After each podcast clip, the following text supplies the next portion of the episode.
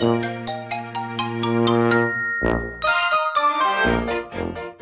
はようございます。たかしです。本日は12月19日。仕事始めに読んでおきたい厳選ニュースをブルームバーグからお届けします。一つ目のニュースです。年内に最大1000億ドル株売り。複数の世界最大級ファンドが年内に合わせて最大1000億ドル、約13兆6700億円相当の株式を売る見通しだ。株式相場は先週、週間ベースで下落して終えたものの、10、12月第4四半期ではプラス圏を維持している。その結果、他の資産クラスと比べた株式のバリューが高まっており、資産分配ルールに厳密に従う運用者は目標を満たすため株売りを余儀なくされる。JP モルガンの試算によると、年金積立金管理運用独立行政法人 GPIF は資産分配目標に戻すため170億ドル相当の株式売却が必要になる。次のニュースです。報告はゼロだが、中国政府が新型コロナウイルス感染者の死亡をここ2週間ゼロとする一方で、メディアによると北京の葬儀場や火葬場に運ばれる死者の数が増加している。北京のある火葬場の従業員は A 氏ファイナンシャルタイムズに対し、今月14日に少なくともコロナ感染の死者30人以上を火葬したと証言。ロイター通信によれば、北京の葬儀場は能力を超えた状態に陥っている。中国当局は今月4日以来コロナ感染者の死亡を報告していない。上海市は19日からほとんどのクラスを対象に学校を再び休校にする。次のニュースです。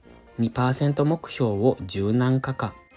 岸田政権が政府と日本銀行の役割を定めた共同声明を初めて改定する方針を固めたと共同通信が報じた。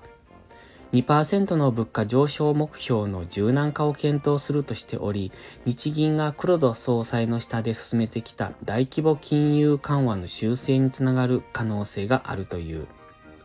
報道によると、できるだけ早期に実現するとしている2%の物価目標の柔軟化を検討し、岸田首相が来年4月9日に就任する次期総裁と協議して内容を決める。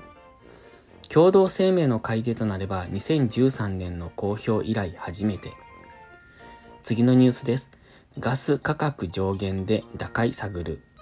欧州連合 EU 加盟国は19日、天然ガス価格が現水準から大幅に上昇した場合に発動する上限を、当初提案より約3分の1低く設定することについて話し合う。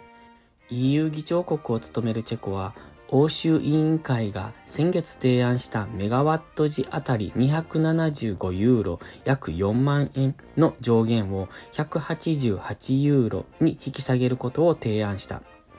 加盟国間で深い溝があるガス価格の上限設定をめぐり打開の道を探る。最後のニュースです。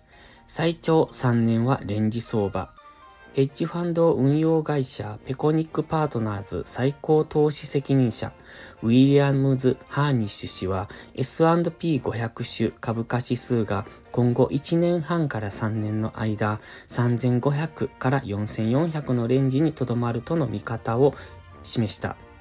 先週末16日の終値は3852.36。株式相場は上昇する局面もあるかもしれないが、金利の高止まりが長期化し、企業収益が減少、株価に割安感がないという現実に直面すれば、上昇は勢いを失うと指摘した。同氏は今年29%のリターンを上げている。今朝のニュース5本は以上です。それでは本日も元気よくいってらっしゃい。